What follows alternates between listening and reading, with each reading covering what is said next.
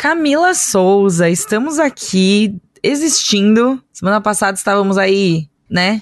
Várias coisas. Pá, você vê que eu tô assim, coisas. assim, fazendo, fa falando várias coisas, não falando nada, mas é porque eu queria só comentar que eu tô muito feliz, que eu estou assim, desde a live do Oscar e desde o último episódio do lado do bunker de Oscar, né, que a gente fez, eu estou uhum. vivendo de bagel e a minha vida, ela é mais feliz, entendeu? Hoje Sim. eu fiz, eu passei uma manteiguinha assim, botei ele na uhum. chapa sabe?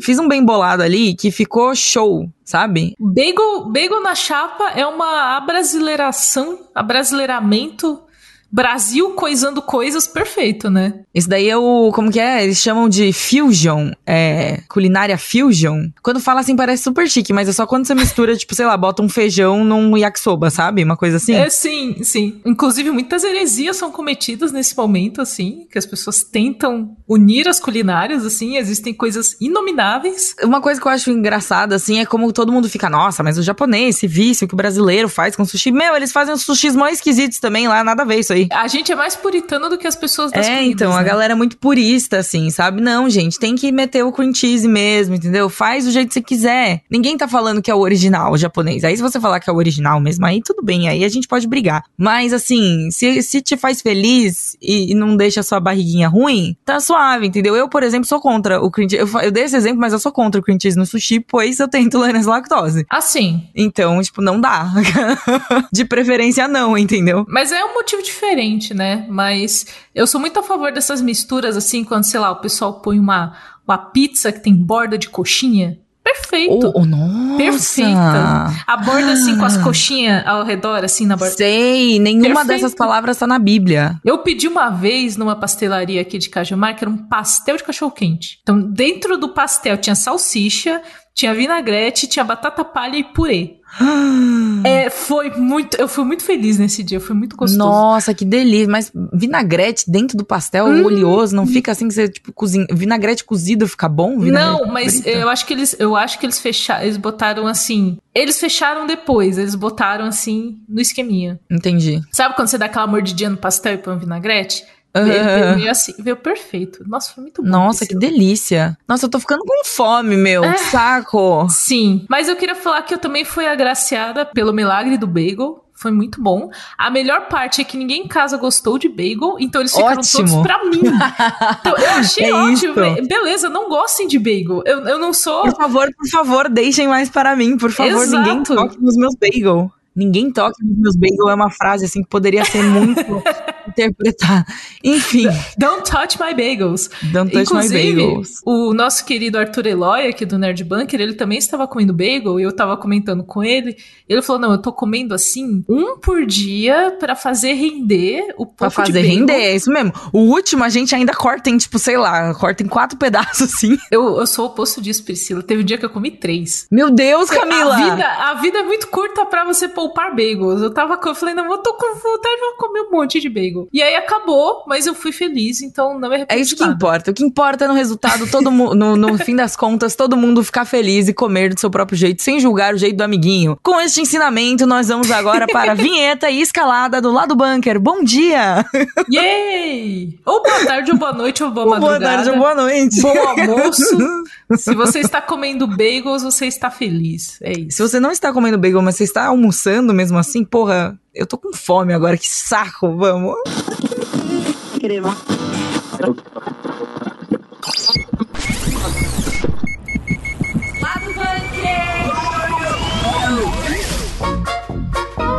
O Alto da Compadecida, aquele filme que não sei se todas as pessoas já viram, mas eu vi bastante, eu vi várias vezes e eu gosto bastante desse filme.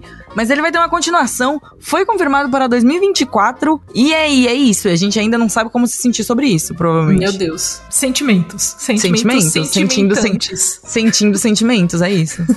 E a gente teve recentemente o finale da primeira temporada de The Last of Us e a gente vai comentar essas coisas de zumbis. E não é zumbi, é infectado. Falei errado. É infectado, isso. gente. Não pode falar a palavra com Não pode falar zumbi, é. Mas é um bloco muito legal para falar sobre isso com convidado especial. Uau, quem será? Uh. Que surpresa! Não quem faço ideia. Quem será que é? Não, e aí agora ainda vou falar o próximo bloco, as pessoas vão saber menos ainda, né? Uau, Sim. que surpresa. Também vamos falar aqui de Resident Evil 4, mantendo a linha, a linha dos infectados, né? E ali vamos fazer o famoso, que é opiniões polêmicas, palavras fortes aqui, gostei. Pra encerrar esse lado bunker especialíssimo, a gente vai falar sobre o chupa-cabra. Sim, talvez você não tenha ouvido essa palavra há muito tempo, mas tem um motivo de cultura pop pra gente trazer essa lenda de volta e você vai saber o motivo. Já, já. Olha, eu achei bem aleatório, mas vamos que vamos e vamos tentar sobreviver ao final desse programa, porque assim, talvez a gente exploda. Sobreviver ao chupacabra. Sobreviver ao chupacabra. Nem saiu da escalada, já começou. É... Como foi isso? Não sei, só sei que foi assim o Chicó e o João Grilo estarão de volta em 2024, ano que vem, para fazer o Alto da Compadecida 2. Cara, esse filme, eu lembro de ter assistido ele muitas vezes em, tipo, sei lá, todas as emissoras, de todos os jeitos, de trás para frente, frente para trás, assim, todas as situações, tipo, sei lá, em almoço com a família e festa de Natal, sei lá, assim, sabe? Sim. Eu tenho muitas memórias desse filme, apesar de eu não lembrar dele. Eu não lembro dele, faz muitos anos que eu assisti, eu não lembro dele da história inteira, eu lembro de vários momentos específicos, sabe? Sim, eu também tô nessa, Pri. Eu lembro até a metade. O final eu não lembro. O final não é importante. O que é importante é o que acontece. Ninguém liga pro final dos filmes. Mentira. É brincadeira, gente. Pelo amor de Deus, não me cancelem. Mas é que é um, é um rolê de. Sei lá, quando eu assistia quando eu era criança, às vezes eu lembro que eu não via um filme todo. Eu achava muito grande para ver. E aí, sei lá, eu via até a metade, eu falava, depois eu continuo, eu nunca continuava. Aí eu ia assistir de novo, eu voltava do começo. Putz, vou voltar do começo e agora eu vejo até o final. Não via. Então eu acho que eu vi o começo e o meu de Alto da Compadecida muitas vezes e o fim eu vi, tipo, duas vezes. Aí é eu isso. Não lembro, eu não lembro do fim. Aquele grande sentimento de não sei, só sei que foi assim. Exatamente, Pri. É, eu gosto de, do rolê do Alto da Compadecida porque acho que assim, a gente assiste muitas produções americanas, muitas produções de outros países. E assim, eu lembro claramente de ver filmes de outros países e falar, nossa, mas que estranho, as nossas escolas não são desse jeito, nossa rua não é desse jeito. Uhum. E o Alto da Compadecida é um filme que você fala, caraca, isso aqui é, é, é o Brasil aqui, sabe? O nosso, é o, não é o jeito de falar de todo mundo, é um recorte, mas é, a minha família é do Nordeste, então muitas coisas, jeito de falar e, e gírias do Nordeste, eu ouvi em casa eu falei, nossa, isso tá no cinema, Isso tá TV. no filme, é tipo, nossa, que legal. É tipo um, um, um, outro nível de representatividade, né? Assim, é bem legal. Sim. É bem diferente quando a gente vê assim. E eu preciso muito falar do roteiro desse filme, porque os diálogos de O Alto da Compadecida são muito bons, assim. Eles são bem escritos e eles são rápidos, e a interpretação do Celton Mello e do Matheus Nastergalli também casa perfeito ali, porque eles entregam assim, papum, papum, e é, é um filme muito dinâmico. Acontece coisas muito rápido, assim. Então, eu gosto muito de Alto da Compadecida. Vou rever, vou aproveitar esse, esse momento para rever o primeiro até o final, espero. É uma promessa aí. Olha, vamos cobrar depois, Cakes? Vê lá Exatamente. o que você tá prometendo aqui, hein? Mas Putz, é um filme muito bom, assim, acho que quando a gente. É, é, quase uma unanimidade, assim, de você falar o Alto da Compadecida. É verdade. Todo mundo que assistiu gosta, assim, é verdade. Falar, nossa, assistir, tipo, ah, não.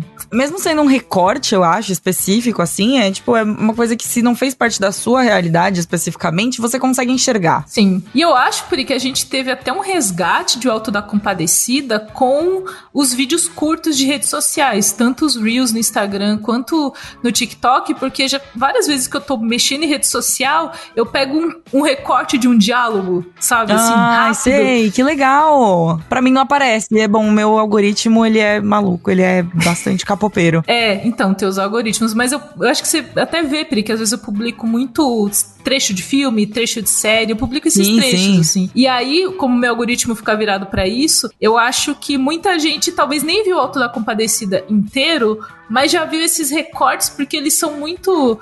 É, eles têm um, um, um potencial ali de, de viralizar Tem nas redes apelo, sociais. É. Uhum. Sim, porque são diálogos rápidos que você faz um recorte de alguns segundos, papum, papum, piada foi.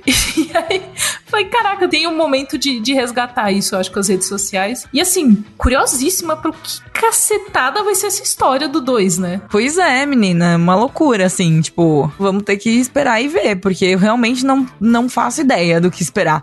Eu espero que seja tão sagaz e que tenha tantas tiradinhas e que seja tão divertido. Eu lembro de ser um filme muito divertido, né? Sim. Eu lembro de dar muita risada, assim. Não só com, eh, com as situações, coisas com as piadas, com os diálogos. Eu lembro de, ter, de ficar muito entretida, sabe? Eu Sim. espero que seja isso, eu espero que, sei lá, é isso. Não sei se tem muito o que falar, assim, vai existir ano que vem. E o que eu disse de. É, essa aqui, inclusive, eu acho que vale abrir um parênteses aqui, que é uma, é uma sequência que eu não sabia que eu precisava. Eu acho que a gente não precisava, sinceramente, mas eu acho bem-vinda. Sim, e isso é muito raro. Ao contrário do meu amargor. É, comum, sabe? Com, tipo, Sim. sequências e coisas do tipo, eu acho que essa é uma história legal de revisitar, assim, sabe? Não sei. Sim. E provavelmente a gente vai ver os personagens depois de bastante tempo, e aí eles vão ter muita história para contar da vida deles nesse meio tempo, então acho que vai ter muita coisa para preencher. Não é uma sequência que eu acho que vai ser vazia ou uma ideia de, ah, vamos fazer porque tá em alta ou vamos fazer. Não, eles, eu acho que quando é um projeto que vem do lugar certo, ele tem mais potencial de, de ser legal, sabe? E acho legal citar que o nosso querido Celton Mello é da casa, né? Ele tá fazendo Sim, um projeto. Tá fazendo com... Labirinto. Exatamente, que é um projeto, uma audiosérie original do, de Jovem Nerd Spotify, que vai chegar em breve. Então, o Celton é um querido, né? Ele inclusive gravou um vídeo exclusivo pra gente, que tá nas nossas redes sociais, no Instagram do Nerd Bunker. Então, eu fiquei muito feliz com a notícia, assim, tipo, putz, que legal que dá para fazer esse projeto, tá todo mundo ativo e dá para retornar Sim. e contar mais uma história nesse universo, sabe? É verdade. Eu estou, eu estou pela primeira vez em muito tempo empolgada com uma sequência. Não é, Pri? Olha só, isso, isso quase nunca acontece aqui no lado quase bunker. Quase nunca acontece aqui no lado bunker. É uma isso. sequência. A gente muito tá bom. sempre achando estranho, mas vai ser bom, vai ser bom. Vai ser bom. Agora a única parte ruim de tudo isso é ter que esperar até o ano que vem. Exatamente.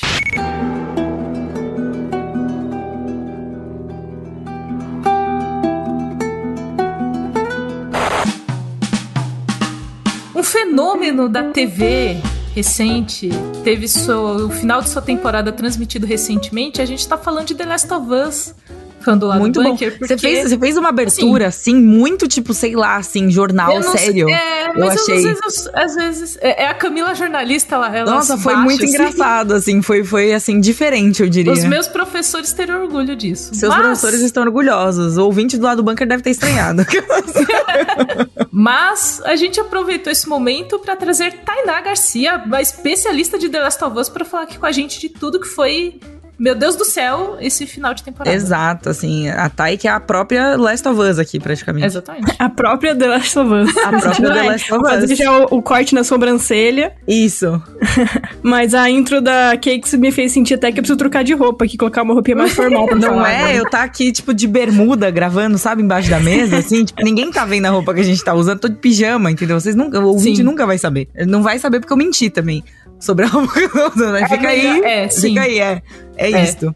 Mó calor, meu. Mas assim, The Last of Us, né? Vambora, vamos falar do, do, do Joel, da Ellie. E assim, acho que o apanhado geral da temporada é que puta temporada boa, né? Sim, sim, com certeza. É, eu sou muito fã dos jogos, desde que foi lançado, então aí é 10 anos sendo fã da série, da, dos jogos. E agora gosto muito da série também. Eu tava. Eu sou uma daquelas pessoas que estavam meio, meio suspeita, meio apreensiva com a série, pensando, será que vai dar certo mesmo? O jogo já tá tão bom pra que mexer, sabe? Uhum. E quando veio a série, tem algumas coisas que eu não gostei na série. Eu não acho ela perfeita, do início ao fim. Ela tem alguns probleminhas de ritmo também, só que eu acho que como um todo funcionou muito bem, principalmente porque ficou uma história bem fechadinha tanto para quem é fã quanto para quem chegou agora, sabe? E tem tanto conteúdo novo para quem já conhecia esse universo, conteúdo que complementou lacunas do, dos jogos que não tinha lá e ainda mostrou todo um universo uma parte desse universo ainda, né? Porque ainda tem o, segundo jogo. para quem ainda não conhecia nada. Eu acho que fez isso muito bem, sabe? Parece ser assim, tipo, geralmente série, né? Pra games, assim, jogar videogame é uma coisa meio complicada, assim. Exige ali um, uma certa destreza, né? Existe um, exige um console, começa por aí, que não é barato, tá? então, é, a porta de entrada, às vezes, pela série, é muito mais. É, é muito mais interessante, muito mais fácil, né? Uhum. E... É algo curioso que eu vi acontecer mais de uma vez, inclusive de pessoas ao meu redor é pessoas que conheceram The Last of Us pela série e foram assistir gameplay, sabe? Não tinha videogame, mas ficou interessado pelo jogo e foi ver gameplay de algum streamer e tudo mais para ver como é no jogo. Eu achei isso muito legal, sabe? É, muito é. legal. Last of Us é um jogo que dá para você fazer isso de boa, assim, sabe? Tipo, você, a, a, a, experiência de jogar, tudo bem, tem ali um, uma camada a mais de tensão, eu diria. Tem uma camada mais, assim, de, tipo, tensão mesmo. Eu não consigo usar outra palavra, não. Eu fiquei, eu, pelo menos, eu tava jogando, assim, tensa, parecia tava toda dura no sofá, assim, sabe? Tipo, sabe? Parava de sim, jogar sim. Assim, o ombro, tipo, dolorido, assim, sabe? Os músculos, trapézio aqui, ó. É, o nome desse músculo aqui é trapézio, né? Vocês não estão vendo onde eu tô apontando, mas é. é, o gameplay do jogo, no geral, tem mais os momentos de combate, né? Contra humanos e contra os infectados. O que, inclusive, esse segundo é um pouquinho uma crítica à série, que eu achei que faltou infectado, achei que ah, podia ter economizaram ali. É, de repente, os infectados sumiram, só apareceu um ou outro de vez em quando. E eu queria ter visto mais, sabe? Ainda mais que eles investiram pra caramba na série, dá pra você ver que a HBO não poupou, então é, teve todo um trabalho. Aquela, é, o episódio 5, que eles introduziram o Baiacu, que é aquele infectado maiorzão, cara, foi incrível. Eu queria ter visto mais daquilo, sabe? Eu tive um pouco dessa experiência, assim, eu conhecia The Last of Eu sempre. As pessoas falaram que eu falo muito do meu noivo. Eu vou tentar diminuir, porque eu falo muito do Carlos aqui. Mas eu conhecia a franquia porque eu vi ele jogando. Ele jogou o primeiro, ele não gostou tanto. O segundo ele gostou muito. E eu vi ele jogando e eu vi cenas muito tensas enquanto ele tava jogando, incluindo aquela lá, que que vocês sabem qual é, vocês que já jogaram. Então eu, eu conheci o universo, mas eu não sabia a história direito. E eu achei muito legal, assim, eu, eu acompanhei desde o primeiro episódio. Eu tive um rolê de uma ansiedade com coisa de pandemia no primeiro episódio, especialmente ali quando a, a, filha do Joe ela tá andando pela cidade e tá passando carro de polícia, helicóptero, e ela é uma adolescente, uma pré-adolescente, ela tá tranquila, ela fala: ah, sei, tá tudo bem. E eu me lembrei muito do começo da pandemia, assim. Eu lembro que a gente tá em março de 2023 e tá fazendo, tipo, três anos que começou o lockdown. Eu tava vendo uns negócios assim no Instagram, sabe? Ai, de... meu Deus. E aí começou a me bater umas coisas, tipo, nossa, mano, como foi difícil, meu Deus do céu.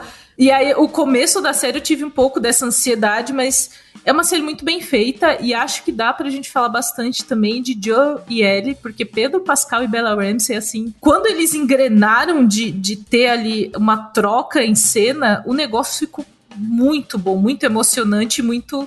Você percebe a ligação entre eles, que é uma ligação que teve nos bastidores também dos atores, né? Inclusive rende as fotos mais fofinhas do universo, os dois juntos no Instagram deles, assim, recomendo muito. A gente posta muita coisa no Insta do Bunker também, mas os Instas deles, assim, são uma fofura. Sim, sim. Eu achei a atuação dos dois é, incríveis. Eu, a Bela, para mim, roubou a cena. É, no sétimo episódio, que mostra um flashback dela, é, cara, ela tá 101% L, sabe? Ali naquele episódio eu fiquei, cara, ela realmente é a L da vida real, sabe? Eu achei que ela mandou muito bem. E o Pedro Pascal também acompanhou, mas para mim, ela, assim, foi. Ela que é a grande nível, estrela, assim, né? É, eu, assim, consegui, é. eu consegui sentir o mesmo sentimento que eu tive com o jogo. Porque, assim, Ellie é minha personagem favorita de todos os tempos.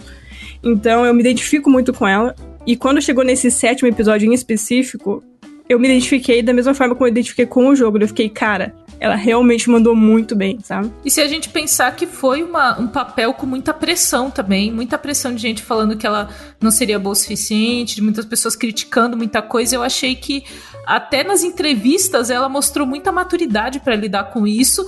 E assim, ela deu a melhor resposta que foi em cena, que é a melhor resposta que você pode dar para os haters. É tipo, fui e arrasei. E aí? É, é você sabe? fazer um trabalho foda. a melhor é, resposta que você pode dar. Tipo.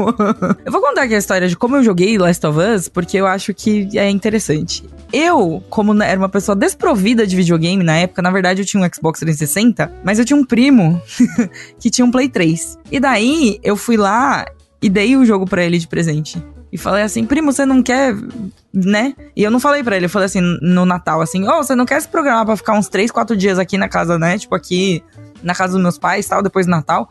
Aí meu primo, tipo, tá, por quê? Assim, eu falei, ah, não, né, sei lá, faz tempo, vamos ali, a gente conversa tal, não sei o quê. mas eu traz falei, o The Last of Us, né? Não, não, não, não, não, eu, tipo, mas traz o videogame, traz o Play 3, entendeu? E daí no Natal eu dei o jogo pra ele e falei, beleza, agora você vai jogar e eu vou assistir inteiro. e agora a gente vai jogar junto. E daí a gente basicamente jogou o jogo inteiro, tipo, morreu passo controle, sabe? Uhum, foi muito, foi, foi uma experiência muito legal e foi o único jeito de eu conseguir jogar, tipo, eu fazia as partes assim mais suaves, porque tinha umas partes assim que eu tava simplesmente não quero jogar essa parte. Mas a parte da fazer carinho na girafa, eu tava lá firme e forte. É óbvio, né? justíssimo, né? É, justíssimo. Lógico, é, é tipo aquela parte claramente é a melhor parte. Enfim. E com a série, eu confesso que eu não assisti. Eu não consegui. Eu assisti 10 mil. Tipo, foi a mesma coisa da Cakes, assim, de, tipo, começar a assistir e ter. E ficar muito ansiosa por causa dos temas, por causa de tudo. Cara, mas assim mesmo sabendo tudo o que ia acontecer, eu fiquei muito ansiosa, tipo, de ver as coisas acontecendo no começo e saber como tudo aquilo vai terminar, sabe? Uhum. Meu Deus, meu Deus, eu não consegui. Eu vou esperar, tipo, passar um tempo, dar uma respirada, ver um dia que eu esteja assim mais plena, né? De, de, de universo, assim para poder assistir mesmo, porque super vale a pena, porque parece tipo uma produção maravilhosa mas dessa vez eu simplesmente não consegui, assim. Então, eu acho que tem muito disso, assim, tipo... Tipo, assistir o comecinho da série me evocou sentimentos de quando eu joguei o jogo, que foram sentimentos muito tensos, sabe? Uhum. e aí eu fiquei tensa por antecipação, foi, tipo, bizarro, assim. E misturou ainda com o lance da pandemia, né? Nossa, sério, tipo, o momento que a gente tá vivendo e assistir Sim. essa série, assim, é pesadíssimo, pesadíssimo. Não, é, e aí a gente descobre que o Cordyceps, que é o fungo da série, existe no mundo real, mas ele não infecta humanos, e aí as pessoas. Quando as pessoas descobriram isso no Twitter, foi um negócio, assim, porque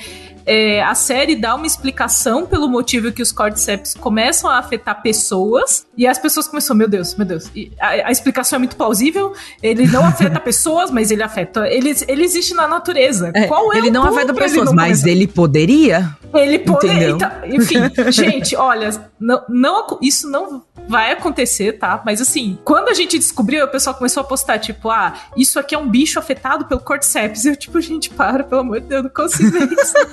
para de postar. As pessoas, enfim, rolou uma histeria, rolou uma histeria e eu entendo porque eu tive um momento de, tipo, mano, se a mas sabe aquele negócio que você assiste? E se isso acontece? Porque a gente teve uma pandemia que aconteceu mesmo? Uhum, que era tipo... uma coisa que a gente nem levava em consideração, né? Uhum, Exato. Sim. É bizarro, é. Deu uns negócios, mas assim, a HBO renovou The Last of Us pra segunda Ainda temporada. Ainda bem, né? Pelo amor de Deus. Sim. Como que não ia renovar também, né, gente? Vamos falar a verdade aqui, vai. Sim, é porque tem canal que faz um doce, assim. Que você sabe que ele vai renovar, mas ele fica é, será? será? Assim, descubra, né? Hashtag descubra se vou renovar ou não. Alô, Netflix com Sandman. Mas assim, a HBO confirmou antes do fim da temporada, com antecedência, teremos a segunda temporada. Bella Ramsey estará de volta como Ellie, que a gente tem uma mudança na segunda temporada, né? Tá em um momento diferente na história, né? Sim, é, eu considero o The Last of Us 2 muito mais pesado do que o The Last of Us 1. O final do The Last of Us 1 já é bem pesado, mas o 2, assim, inteiro, ele... o final do... Tema, é... tipo, o final do 1 é pesado. O 2, ele é inteiro como se fosse o final ele do 1. É inteiro. É.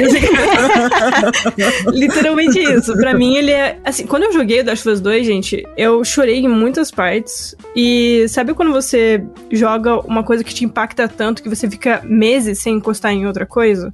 Foi literalmente assim, eu fiquei mais de um mês sem conseguir jogar alguma outra coisa, porque eu não conseguia parar de pensar no jogo. Realmente me afetou bastante, e eu tô curiosa para ver se a série vai causar esse mesmo sentimento. Principalmente nas pessoas que não jogaram o jogo só estão acompanhando a série. Então eu tô bem curiosa para ver a segunda temporada, e até porque eles falaram que vão ter mais infectados, então eu tô já feliz pelo menos com essa informação. Justo, justo. Mas e é bizarro assim, porque, tipo, é muito difícil, tipo, ele tem umas coisas narrativas do próprio jogo, né, o The Last of Us 2, assim, que, tipo, fazem sentido quando você está jogando. Faz sentido porque é um videogame. Como eles vão traduzir isso pra série sem ficar, tipo, sabe? Tipo, tem umas coisas ali que eu, eu do jeito que eu enxergo as coisas, eu acho intraduzível, assim. Eu acho que, tipo, não dá para fazer. Eu acho que talvez uma saída seja eles tentarem explorar elementos que uma série pode oferecer e um jogo não pode oferecer. É, já pode que ser, o jogo tem. É, já que o jogo tem partes, por exemplo, de gameplay que você não vai conseguir reproduzir numa série, talvez eles tentem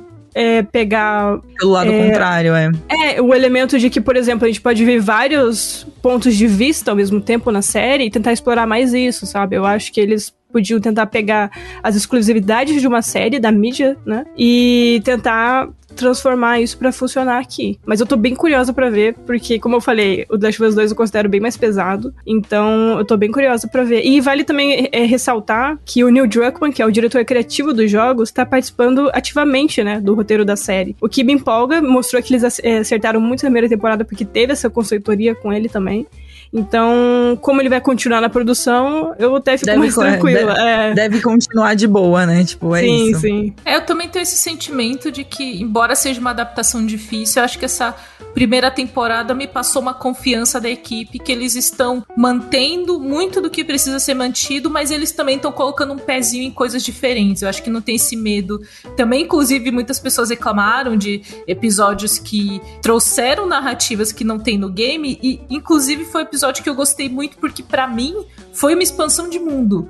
Eu olhei e falei, nossa, que legal ver outros personagens, como eles vivem diante de tudo que aconteceu. Porque o Joe e a Ellie a gente vê como o Joe tá vivendo, como a Ellie cresceu, mas e outras pessoas nesse mundo? Então, para mim, foi uma expansão.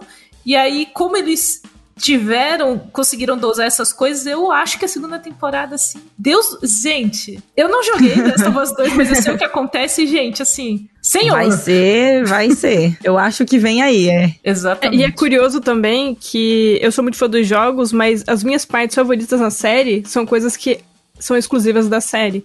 Como a Cakes falou que teve a expansão da história de alguns personagens que não tá nos jogos, para mim aquele foi o melhor episódio da série. Uhum. E porque eu realmente eu, eu queria ver, eu queria que mantesse a história de forma fiel, tipo os pontos principais, mas eu queria que tivesse essa expansão e que e preenchesse lacunas. Eu achei que a série fez justamente isso, sabe? Por isso que eu gostei tanto. Faz total Exatamente. sentido, gente. Então, gente, aqui na descrição do episódio tem a crítica escrita por Tainá Garcia sobre a própria, essa né? primeira temporada de The Last of Us e, enfim, a gente tem muito conteúdo no site, vamos continuar produzindo coisas aí, o que esperar da próxima temporada, enfim, acessem lá o Nerd Bunker que tem muito conteúdo de The Last of Us e assim, assim que qualquer novidade a gente avisa, porque a gente é. também tá muito assim, meu Deus, quando ansioso, assim. E eu queria dizer que aqui a gente vai passar de um de alguns infectados para outros e a Thay vai continuar aqui com a gente, porque agora a gente vai falar sobre Resident Evil 4 4 Remake. Virei a própria Resident Evil agora. Sim, agora, agora você é a própria Resident Evil. Você é a própria The Last of Evil, entendeu? Tipo, a gente mistura os dois.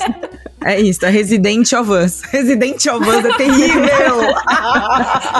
eu achei ótimo. Eu Resident of Us. Enfim, Thay, conte-nos sobre Resident Evil 4. A gente sabe que é tipo uma franquia que você gosta, um jogo que você gosta. Então Sim. abra aqui seu coraçãozinho para nós. Você, inclusive, cunhou aqui, você, é, é você falou aqui abertamente no título da sua review deste jogo, que é o melhor remake da franquia até hoje. Eu achei sensacional. Ousado. Estou curiosíssima. É, então, eu gostei muito do remake do 2, então, tipo, uhum. ver você falando isso do 4, eu tô, tipo, hype, assim, estratosférico. Resident Evil 2, o original, é o meu jogo favorito da franquia. Quando hum. veio o remake, eu fiquei wow, sabe? Mas eu vou explicar porque eu acho Resident Evil 4 o melhor remake até hoje. É, dando um pouquinho de contexto do histórico dos remakes mais recentes da Capcom, o primeiro foi Resident Evil 2, justamente eu tava comentando agora, e depois veio Resident Evil 3, que, que a galera não, não gostou muito. É, no Resident Evil 2 a galera amou, eu tô inclusa nessa galera. Aí Resident Evil 3 veio, tropeçou porque cortou muita coisa do original. E aí agora veio o 4. E eu acho que eles pegaram justamente o que deu certo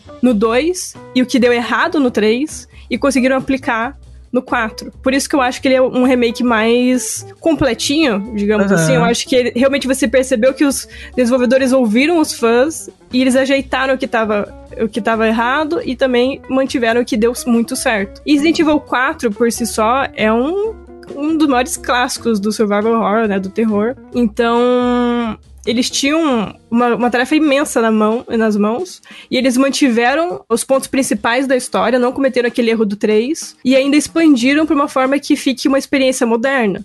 E assim, o jogo tá lindíssimo, o design de som dele tá incrível, a jogabilidade tá maravilhosa, tá muito gostoso. Só de você explorar, isso é muito importante no Resident Evil. E você ver todo aquele universo repaginado e tá tudo que eu esperava ver tá ali, sabe? Mas é, todo mundo aqui sabe que as minhas expectativas estavam muito altas e quando eu joguei fiquei, cara, tá, me surpreendeu mesmo assim, sabe? Eu tava Olha com um hype aí. altíssimo, eu fiquei obcecada com o jogo. Aí eu fui surpreendida, não esperava essa, esse nível de, de envolvimento aí. É. Não, nem eu, eu tava assim achando, cara, vai ser incrível, eu tava até brincando, falando, pô, vai ser o melhor remake, não sei o quê. Aí, no fim, realmente foi sabe? Então, é, eu fiquei, assim, muito surpresa. É, a história também, ela tá bem comprida. Eu demorei 22 horas pra zerar, fazendo 100%, indo atrás de tudo, é, completando o minigame também tudo mais. Cara, eu realmente fiquei muito surpresa, assim. Eu sou apaixonada pelo Resident Evil 2. O, o remake eu acho incrível, mas eu acho que o Resident Evil 4 se superou porque você realmente consegue perceber que os desenvolvedores ouviram, sabe? Eles estão percebendo que os fãs querem, o que eles pediram e colocaram em prática e entregaram um jogaço. Da hora. Eu gosto muito que, que tem ainda aqueles, né, enfim, que o jogo continuou com um forasteiro e, tipo, as, as, as frases, assim, sabe? As coisas que a gente, sei lá, lembra, né? Que ficaram muito icônicas do Resident 4 e, tipo, elas continuam lá, sabe? Mesmo que elas não, não sejam, tipo, sei lá. São detalhes, né? São, tipo, camadas, eu acho, do negócio, assim, e tá tudo lá, sabe? Sim, com certeza. É como eu falei, eu, eles mantiveram os principais pontos do original e só expandiram, sabe? Eu achei isso um, um acerto enorme, porque a galera queria ver os pontos principais da história mesmo. Como aconteceu com o Resident Evil 3, que cortou muito do jogo original, todo mundo caiu em cima. Eu mesma não gostei. Mas nesse, eles realmente ouviram e colocaram em prática, sabe? E assim, o visual dos personagens tá incrível. Tem personagem que tá irreconhecível, mas isso é algo bom, porque tá muito bonito agora. Toda a atmosfera do jogo tá bem tensa. É, tem um bom equilíbrio entre, entre terror e ação, que é algo que preocupava muito o pessoal, porque Resident Evil 4 foi o primeiro jogo da franquia que introduziu mais ação. É, então o pessoal tava disso. com medo que acontecesse ali um Resident Evil 6 parte 2 no remake. Porque é um um jogo que foi muito criticado por ter muita ação. Putz, eu sinceramente eu acho compreensível. eu também acho. Sinceramente. Eu também concordo.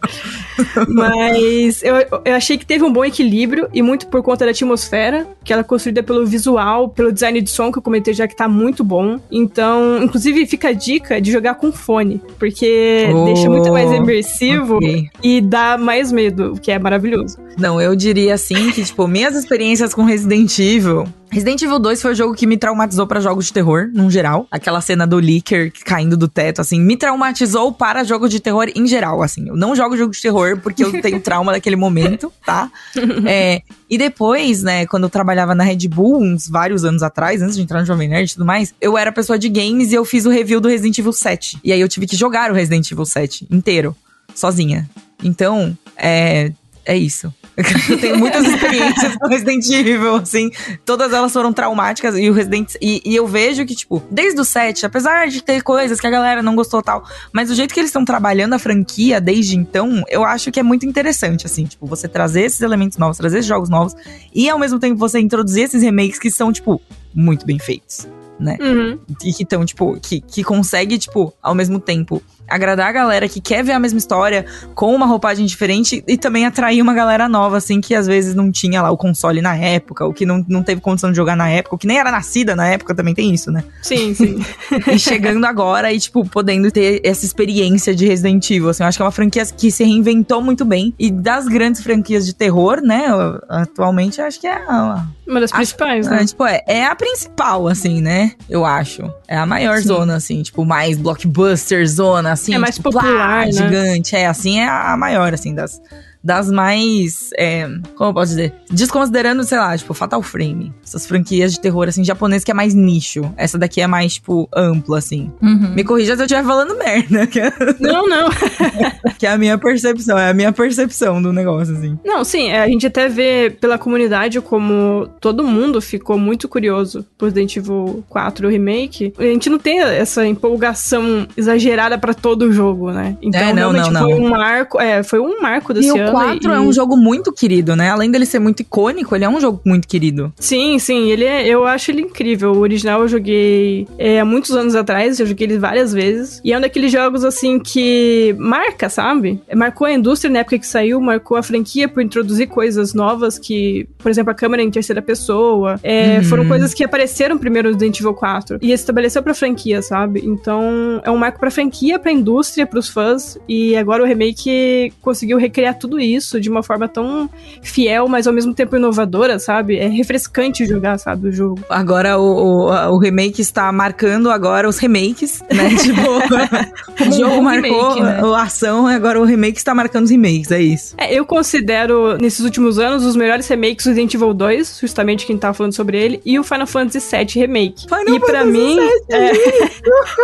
e para mim, o Resident Evil 4 tá junto com eles ali, sabe? É, o panteão, tá, né? A é. tríade de remakes, é, assim. É, virou é uma tríade agora, virou uma é. tríade agora. É muito bizarro que a gente esteja falando de, tipo, tríade de remake, assim. Isso era inconcebível até um tempo atrás. Enfim, desculpa, prossiga. Não, eu só queria completar mesmo que você comentou que agora um remake também é, é bom para novos fãs, né? Pra uma galera nova conhecer o jogo. E eu acho que esse remake é a versão, assim, não definitiva, mas a melhor versão, a melhor forma que o Resident Evil 4 tem, sabe? Então, realmente, é uma, é uma porta de entrada muito boa pra galera que não conhece o jogo. Tirando as camadas de nostalgia, assim, do original, esse definitivamente vai ser é mais alinhado com o que a gente tá acostumado a fazer agora, jogar agora, né? É, mais palatável, né, pro público de ah, hoje, é, assim. Tem, porque, às vezes, o jogo fica muito datado, uma parte é esquisita, mas então eles conseguiram traduzir realmente pra atualidade, sabe? Pra agora. Eu ia falar só que a única coisa que eu sei de Resident Evil de novo é por causa do meu noivo, que gosta muito. Inclusive, no dia que anunciaram, ele ficou estático sentado no sofá olhando. E eu falei, o que, que aconteceu?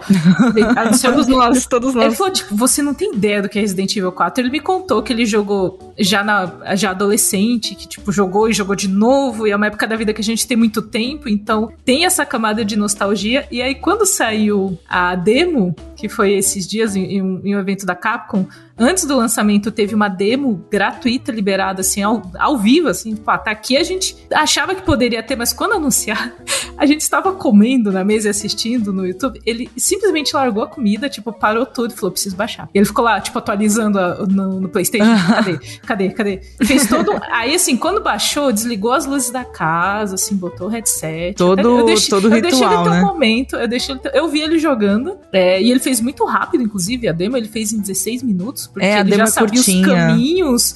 E ele meio que já sabia, ah, não, beleza, tem uma galera aqui, eu vou por ali. Meio que. Ele, ele foi relembrando. E eu só queria comentar o um momento quando ele descobriu a maletinha, que ele falou: Yes, tem a maletinha.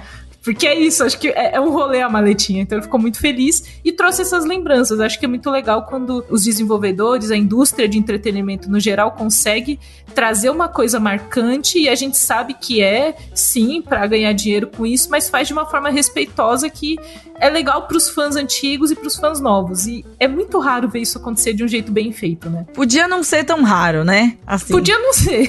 Podia não ser, né, gente? Mas não tem muito o que fazer, eu acho, essa altura do campeonato assim. Mas eu fico feliz com a nossa tríade de remakes bons e felizes. E eu concordo com eles, inclusive. Eu queria dizer, inclusive, só fazer o parênteses aqui, que a cena do Licker no Resident Evil 2 Remake, eu também assisti, eu também vivenciei esse momento pra ver se passava o trauma. Não passou, gostaria de deixar claro. Continuo traumatizada, mas é isso. Gente, aqui na descrição do episódio tem o um review completo da Tide Resident Evil 4 Remake. Eu não sei qual é o nome oficial, né, Thay? Porque a gente tá muito confuso. É só Resident Evil 4. Eles tiraram o remake, mas pra galera se situar, a galera tá falando Resident Evil 4 Remake, só pra separar, né? É, é Exatamente. é importante separar às vezes, é. Então é isso, gente. O texto tá aqui na descrição do episódio. Leiam lá, prestigiem o trabalho de Tainá Garcia, que fez assim uma, uma verdadeira maratona, assim, de Resident Evil. Tipo, eu fiz a programação todos os dias. Tainá, Resident Evil, Resident Evil, Resident Evil, mais Resident Evil. Eu respirei Resident Evil 4 nessa semana. E a gente vem de uma maratona de The Last of Us. Então, assim, a Thay está em maratonas está, 2023. É, está maratonando, assim, muito, é. É, o Resident of Us, né? Então. Resident Evil Us, gente. É. é isso. Gostei, vou, vou usar mais o Resident Evil. Desculpa, pensando alto assim. Mas é isso, valeu, Thay. Obrigada, gente. Até mais. Mas é o Chupacabra, não? Não sei, o resultado só na segunda-feira agora, viu? Então vamos lá. Então, gente, vamos lá. Temos uma questão para discutir nesse podcast. porque eu não falando de coisas que não sabemos da existência e, meu Deus, a Netflix vai lançar um filme sobre o chupacabra. Sim, você ouvinte que cresceu nos anos 90, acho que você ouviu muito falar de chupacabra. Acho que os que cresceram nos anos 2000 talvez não muito, mas chupacabra. Vamos cabra. Chupa cabra. Assim, tem muitas coisas para falar sobre isso. Todas elas são meio quinta série. É, mas assim, vamos começar, acho que com o histórico, porque eu não lembro direito disso, Pri. Eu lembro que o Brasil teve um negócio falando de que existia essa criatura que estava atacando animais, eu acho, e ela era chamada de chupacabra, embora ela não atacasse somente cabras. Não é uma especificidade. Não é uma especificidade, foi apenas um nome tipo assim, putz, vai ser o quê? Chupa-vaca. Chupa, Entendeu, chupa vaca. Tipo, como que vai ser o nome deste, desta criatura aqui? Aí eles inventaram e botaram cabra. Exatamente. E aí, assim, eu era muito pequena e eu lembro de sair em programa da TV aberta, as pessoas falando assim, do tipo, o que será? O chupacabra encontraram. E é assim, era um rolê. E existe uma lenda mexicana sobre essa criatura. Então, é, eu, eu acho que é uma histeria coletiva porque isso existe como, sei lá, existe o saci pra gente. Uhum. Entendeu? É uma lenda, é uma coisa folclórica, cultural, que de repente o Brasil começou a falar que tava algo acontecendo de verdade. Eu não sei o desdobramento disso. Corta pra 2023, a Netflix vai fazer um filme do Chupacabra que é um chupacabra bonitinho, ele é fofinho. Ele Como é assim, que pode, né, gente? Ele é um nada. Aquela, aquela nossa conversa de nada é sagrado, nada é sagrado mesmo, né? Nem os monstros do folclore, assim, que agora ele é um chupacabra fofinho. Ele não é aquela é um coisa pernuda, horrorosa que é... fizeram a gente acreditar. Exatamente. E assim, o trailer tá. Já foi lançado, o primeiro trailer. E basicamente, Pri, é, é uma ideia de ser um ET, assim, sabe? O filme do ET. Que uhum. basicamente crianças encontram essa criatura que é fofinha e eles se afeiçoam, mas de repente o governo quer ali, uhum. encontrar o chupacabra. Uhum. As crianças têm que levar chup o chupacabra para sua família para ele ficar salvo. É isso. Ai, é isso. Ai, é o é filme do ET plot, com um chupacabra. Plot de sessão da tarde. É muito Exatamente. Assim. Em defesa do filme, achei as crianças muito carismáticas. Acho que às vezes pode funcionar por causa do, do elenco mirim. Uhum. E a, a, criatura é meio esquisita. Ela é fofinha, ela é toda peludinha, fofinha, bonitinha. Mas ela é meio, é meio bizarro, assim. Acho que eles ficaram meio em dúvida, tipo, como que a gente cria? Como a gente que, faz? A gente é faz. Um chupacabra? O que, o é um chupacabra? A gente faz ele ser bonitinho, a gente faz ele ser esquisito. Parece meio um hipogrifo, assim, né? Que ele tem, tipo, umas asas ali, uma parada meio. Confesso que o rolê das asas me surpreendeu, porque ele tava só andando, andando, de repente, asas, tipo, asas? O chupacabra tinha asas? O chupacabra tinha asas, então. às vezes a versão que a gente importou não tinha, entendeu? A versão do imaginário coletivo brasileiro é uma versão diferente da lenda original mexicana, entendeu? Exatamente. e daí, eu não lembro se tinha. Eu acho que. Eu não sei, não, que isso aí parece estranho pra porque mim. Porque se ele voasse, eu acho que a histeria nos anos 90 seria muito maior se ele voasse. É verdade. Que, Você tem razão. Eu teria ficado mais apavorado. Imagina o bicho voando, pelo amor de Deus. É, então, porque ele poderia pegar mais animaizinhos, né? Tadinhos dos animaizinhos. Exato. Esse, esse chupacabra da Netflix aparentemente não faz isso. Ele é só biito mesmo, fofinho. Ele é só putico. E aí, a gente vai chegar agora no momento difícil desse podcast, em que a gente vai fazer um esforço, gente, assim. Sabe aquele meme do menino com as veias na testa, assim? Fazer um esforço. A gente vai fazer um esforço aqui. Porque quando a Netflix anunciou esse filme, ela anunciou com o nome de Chupa. Chupa. Somente Chupa. Não é possível. Não é e vendo o trailer, eles dão esse nome pro bichinho no trailer. Porque eles falam assim, ah, El Chupacabra. Eles falam El Chupa. El Chupacabra. E aí as crianças Não sei, falam, não sei, é só, é só tipo chupa. Chupa é mais bonitinho do que chupa, entendeu? É porque o brasileiro, chupa. porque o português do Brasil, ele é um idioma. Definitivamente um idioma. Vocês imaginam sair no YouTube da Netflix oficial um trailer e tá escrito chupa? É, Sim, eu imagino. Aquela... A histeria voltou. A histeria voltou. A mesma histeria dos anos 90 voltou. Tipo, Por outro motivo, entendeu? É isso. Porque é muito difícil. E, inclusive, isso motivou a Netflix aqui no Brasil a mudar o nome do filme para Meu Amigo Lucha. Ai, ó, Lucha. Lucha, Lucha cabra. Não, não Lucha cabra. Não, porque não. parece que é um lutador de mucha lucha. E não é isso que acontece no filme. Embora tenha pessoas vestidas de, de lutadores também, de WWE. Também tem no trilho. Hum. Não entendi o contexto.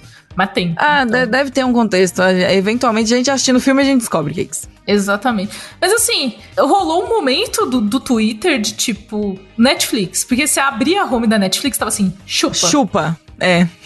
e aí, tipo, hum, hum, hum. E aí eles mudaram o nome, eu acho que é uma decisão acertada, porque o brasileiro não tem. O brasileiro não perdoa e ele não tem limites, né? A gente não consegue tem... lidar com isso. Inclusive, dá para lembrar do momento que a gente teve de histeria. Os momentos de histeria, né? Vários deles. Momento de histeria que a gente teve quando parecia que o Twitter iria morrer e todo mundo migrou pro cu, que é o aplicativo. Sim, nossa, o cu, do, grande do, cu. Lembra do cu? Saudoso cu. E aí, tu, e assim, o brasileiro não consegue lidar com isso. Ele não consegue não, lidar. Não consegue, sabe? não consegue, então, né, Moisés? Eu, por exemplo, não consigo. Eu, eu aqui, nossa, Saudoso porque... cu, já dei uma risada interna sozinha. Exato, porque com chupa acontece um pouco. Olha o que eu vou falar Com chupa acontece um pouco do que acontece com o cu, que é que tudo funciona. Que frase fantástica, sério, eu, nunca imaginei. Eu não consegui terminar ela, não sei se você percebeu. É, então, não, não, não tem como, cara, não tem como. Se você nasceu e cresceu no Brasil, assim, tipo, não, tem como. não tem como. E aí tudo, tudo funciona com chupa, entendeu? Tipo, chupa é legal, chupa você gostou do. Se você não você fala gostou, gostou. você recomendaria o Chupa, sabe? Então, aí eu acho que foi bom a Netflix mudar o nome pra, assim, desviar um pouco o foco. Minimizar, assim, né, um pouco, assim, os danos.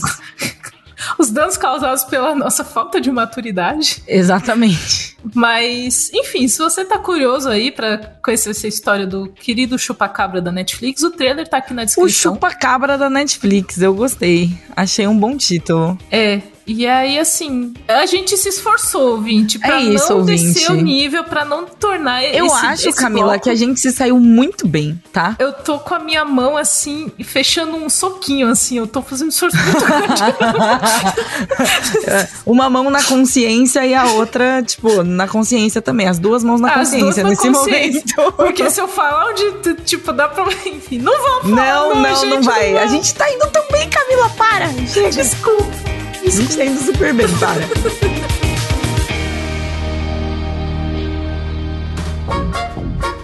Agora, encaminhando para os finalmente do programa aqui, eu tenho um, um, um recado para dar também. Gostando que é, recado. Este aqui é o meu último lado bunker. Meu Deus! Antes das minhas férias. Ah, meu, pelo amor de Priscila Sacanagem, né? Nossa, Priscila puta merda. Desculpa aí, galera. Ataque cardíaco aqui não. Essa não tinha nem falado pra você, né? Assim, tipo, Não novidade. tinha, não. Não sabia que seria. Fui pega de surpresa. Mas, ô, Pri, aproveite suas férias, descanse. Muito obrigado, Férias muito é muito bom, né? Férias é, é muito bom férias, eu gosto de férias. Não esperem que eu poste coisas no Instagram, eu provavelmente não vou postar. postar coisa aí, eu provavelmente não vou postar, sou ruim de redes sociais. Low profile, mas assim, você vive o mundo real, Priscila. Eu posto tudo. Quem me segue, eu posto lá, tipo, ah, hoje tá sol, ei, Cajamar, ninguém se importa, eu tô postando. Ai, mas eu acho mó bonito os seus stories de Cajamar, tá bom? Eles eu são gosto da, mas da não, não, eles não são necessários. Mas eles te fazem feliz? Eu acho que sim. Então é isso que importa, é isso que importa. Mas estarei aí entrando de férias por um período breve, então nem vai dar tempo de sentir saudade, mas estou deixando lá do bunker aqui em boas mãos, da Cakes e de todas as outras mãos, as mães da redação. as mamãos, mamãos. Isso, tem muitos mamãos para cuidar aqui do programa, mas voltarei em breve, galera. Mas eu vou descansar um pouquinho, porque necessário. Precisamos, Pi. Tá muito frenético, depois que passou o carnaval, só tem coisa acontecendo, assim. Tipo, o tudo em todo lugar ao mesmo tempo, eu acho que é um nome que funciona por, em muitas camadas, assim. Tipo, sério, de verdade, assim. Porque tudo que eu vou falar, eu consigo completar com tudo em todo lugar ao mesmo tempo, sabe? Sim. Eu vou falar tudo alguma coisa e aí, tipo, me vem isso, sabe? É muito catchy.